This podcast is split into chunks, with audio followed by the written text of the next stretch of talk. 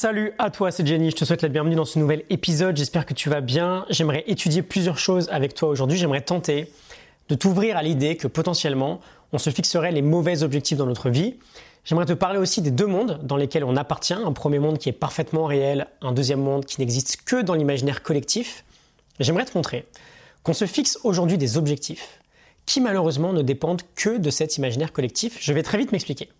On va partir d'un constat, un constat euh, assez triste, je pense, qui est que malgré le fait qu'on connaît peut-être aujourd'hui une sorte d'apogée dans la compréhension de l'humain, dans la, compréhension de la vie, on a accès à un savoir exceptionnel, on a accès à des données auxquelles on n'a jamais eu accès auparavant, on a accès aussi à des diplômes absolument remarquables, on a tout finalement pour vivre entre guillemets une meilleure vie que nos ancêtres.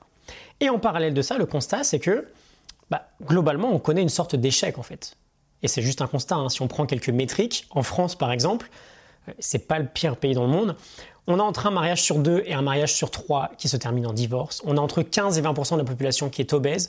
On a un taux d'engagement dans notre travail quotidien qui est absolument catastrophique.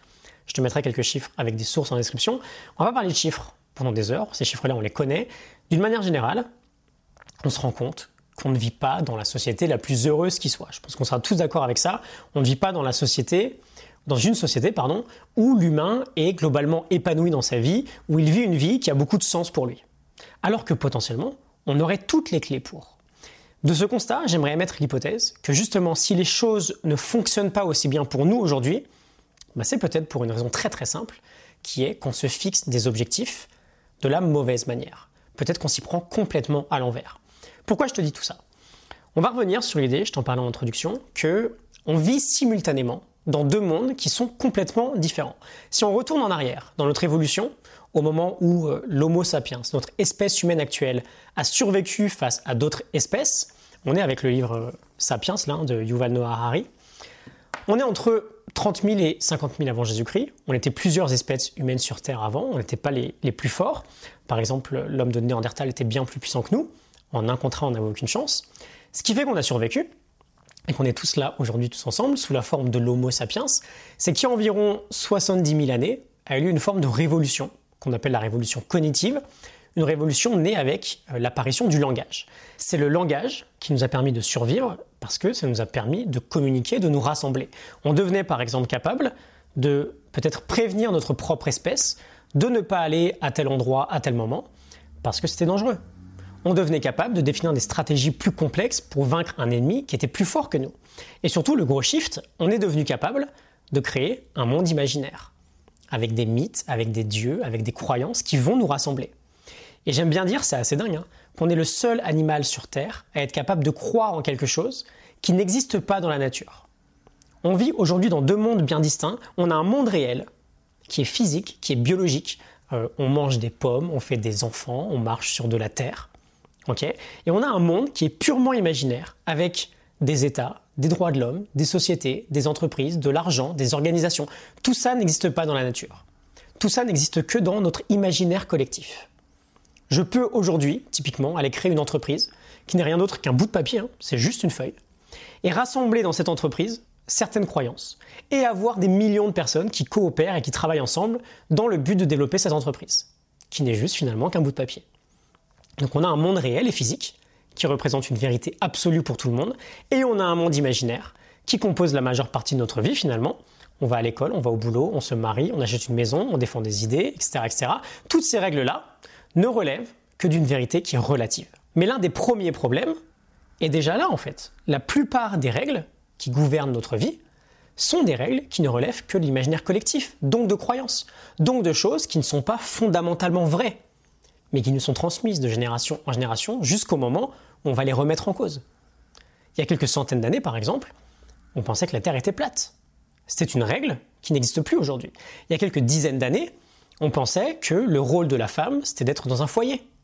C'est une règle qu'on a complètement et heureusement remis en cause aujourd'hui. Mais du coup, c'est un premier point que je voulais aborder aujourd'hui. Notre quotidien, si on ne fait pas attention, n'est régi que par des règles qui ne relèvent que de l'imaginaire collectif et on se base complètement dessus. Je vais donner des exemples de règles, des exemples de règles, pardon. Il faut un diplôme pour avoir une carrière. Il faut se marier, avoir des enfants et acheter une maison pour être une famille heureuse. Euh, l'amour, c'est quelque chose de douloureux. Vouloir gagner beaucoup d'argent, c'est mal. Le travail, c'est 8 heures par jour, 5 jours par semaine, 47 semaines par an, etc. etc. Toutes ces règles-là sont des règles qui nous gouvernent, mais ce sont des règles qui appartiennent à une vérité relative. On peut les remettre en cause. On n'est pas obligé de croire en ces règles-là, on peut se créer nos propres règles. Et peut-être que dans 50 ans, on aura des règles de, vie comme ça qui seront complètement différentes. Donc point numéro 1, si ces règles déjà ne te conviennent pas, tu n'es pas obligé d'y adhérer à 100%. On n'est pas obligé de se fixer des objectifs dans notre vie, précisément et uniquement en fonction de ces règles-là. Deuxième point, avec le développement du langage, on a développé un phénomène hyper intéressant qui est que ce qu'on ne peut pas nommer, pour nous, ça n'existe pas. Si ça a un nom, ça existe. Si ça n'a pas de nom, ça n'existe pas. Et donc, bah on le voit, on ne va vivre uniquement qu'en fonction des choses qu'on peut nommer. Dans les règles que je te citais euh, précédemment, là, on va vivre selon les mots diplôme, école, carrière, mariage, argent, travail. Et on va nous dire que le bonheur, c'est entre guillemets de réussir dans ces choses-là. Mais peut-être que pour toi, c'est différent. Peut-être que ton épanouissement n'est pas dans ces choses-là. On a en quelque sorte inventé tout ça en fait. Donc en réalité, il y aurait même très très peu de chances que, comme par hasard, ton bonheur se trouve dans ces choses-là. Peut-être que ton bonheur à toi, il se trouve dans le fait de faire des choses qui t'excitent, qui touchent directement ton cœur. Et que tout ça, toutes ces choses qui t'excitent, n'ont rien à voir avec ces choses-là pour toi. Ok? J'aimerais juste qu'on arrive à prendre conscience de tout ça en fait. On nous donne un schéma qui est relativement unique, qui est le même pour tout le monde. Or, on est tous différents. On est tous différents, ça n'a pas de sens en fait. C'est comme l'école. On a une manière unique d'enseigner à des enfants qui sont tous différents. Et toutes ces règles que l'on a dans notre quotidien, des règles qui régissent notre vie aujourd'hui, elles ne représentent pas une vérité absolue. Peut-être que dans 300 ans, il n'y aura plus aucune de ces règles-là. Et donc je reviens sur mon idée de nommer les choses qui existent. Peut-être que l'un de nos problèmes vient de là. On se fixe des objectifs, naturellement, à propos de ces mots qui existent aujourd'hui. Mariage, travail, diplôme. Alors que notre bonheur n'a peut-être rien à voir avec tout ça. Notre bonheur a peut-être bien plus à voir avec des idées que malheureusement on ne peut pas nommer aujourd'hui. On vit dans un monde qui nous paraît relativement complexe, mais en réalité on l'a beaucoup simplifié, parce qu'on le rapporte à des, termes, à des qui sont très précis. Je te l'ai dit, il y a des tas d'autres choses qui existent, mais comme on ne leur donne pas de nom, on ne les voit pas. Je vais faire une grosse parenthèse. Euh, il y a une expérience assez folle qui a été faite sur ce phénomène-là, qui partait de l'idée qu'avant, on ne voyait pas la couleur bleue. Dans l'Antiquité, par exemple, quand on parlait de la couleur de la mer, on utilisait le vert ou le rouge, parce que le mot bleu, la couleur bleue n'existait pas. Dans l'Odyssée d'Homère, par exemple, la couleur de la mer, c'est couleur vin sombre. Et donc, on ne voyait pas le bleu, parce que pour nous, il n'existait pas. Il y a une expérience du coup qui a été faite sur la tribu Imba en Namibie, dans laquelle la langue ne fait aucune différence entre le bleu et le vert. Et on va leur montrer 11 carrés verts et un carré bleu. La plupart ne vont pas voir la différence. Alors que quand on leur montre, c'est assez dingue, 12 carrés verts, avec un carré dont le vert est légèrement différent, je vais te montrer l'image à l'écran, hein, ils vont tout de suite voir le carré. Ils vont tout de suite voir le carré qui est différent, la lumière qui est différente, la couleur pardon qui est différente. J'ai galéré à, le voir, je te le montre sur l'écran. Il est en haut à droite là. C'est le carré qui est à 10 heures. Ok? Donc j'y reviens, je fais la parenthèse. Quand on n'a pas de mots pour exprimer quelque chose, on ne le voit pas. Quand on a un mot, on le voit. Et nous aujourd'hui, on ne se fixe des objectifs, naturellement, que sur les mots qu'on connaît déjà, sur le langage que l'on connaît, qui est omniprésent dans notre vie. C'est-à-dire du matériel, de la voiture, euh, du mariage, de carrière, de l'argent, du travail, de la musculation. Mais peut-être qu'on aspire à des choses qui sont complètement différentes de tout ça. Et je t'en parle parce que quand j'ai compris ça, il y a 3-4 ans, ça a été une première pierre pour me créer une vie complètement différente, mais surtout une vie qui me rendait beaucoup plus heureux.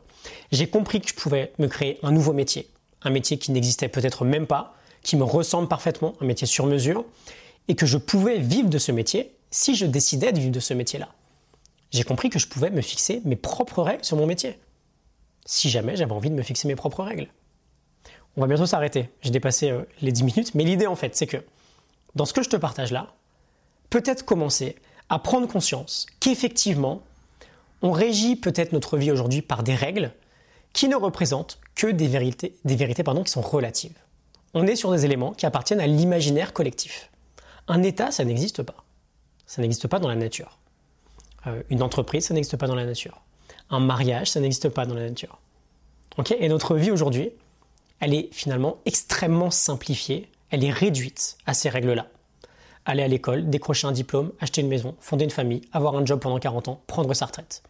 Tout ça, ce sont des règles, mais si elles ne te conviennent pas, et on l'a vu, ce sont des règles imposées, donc il y a énormément de chances qu'elles ne te conviennent pas.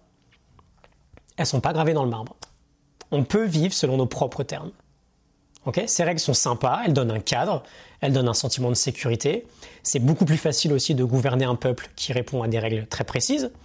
Euh, on ne parle pas non plus d'être un énorme rebelle en fait, qui défie toutes les lois.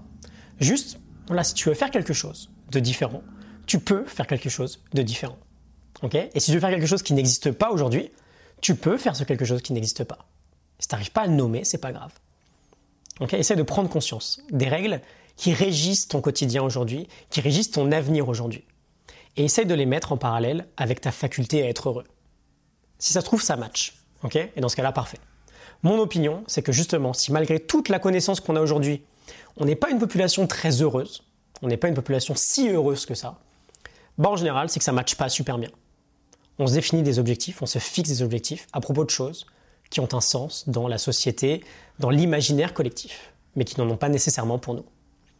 J'espère que ça te parle. N'hésite pas à me le dire, hein, c'est un sujet euh, assez passionnant, on peut en discuter. En tout cas, je te laisse y réfléchir. Je te retrouve très bientôt pour un prochain épisode. N'hésite pas à t'abonner à mes mails privés. J'ai mis un lien en description, un mail chaque matin avec une courte leçon pour optimiser ta vie, pour actualiser ton potentiel, pour fermer ce gap entre ton toi actuel et ton meilleur toi possible. Je te retrouve très vite pour la suite. Très belle journée à toi. Salut.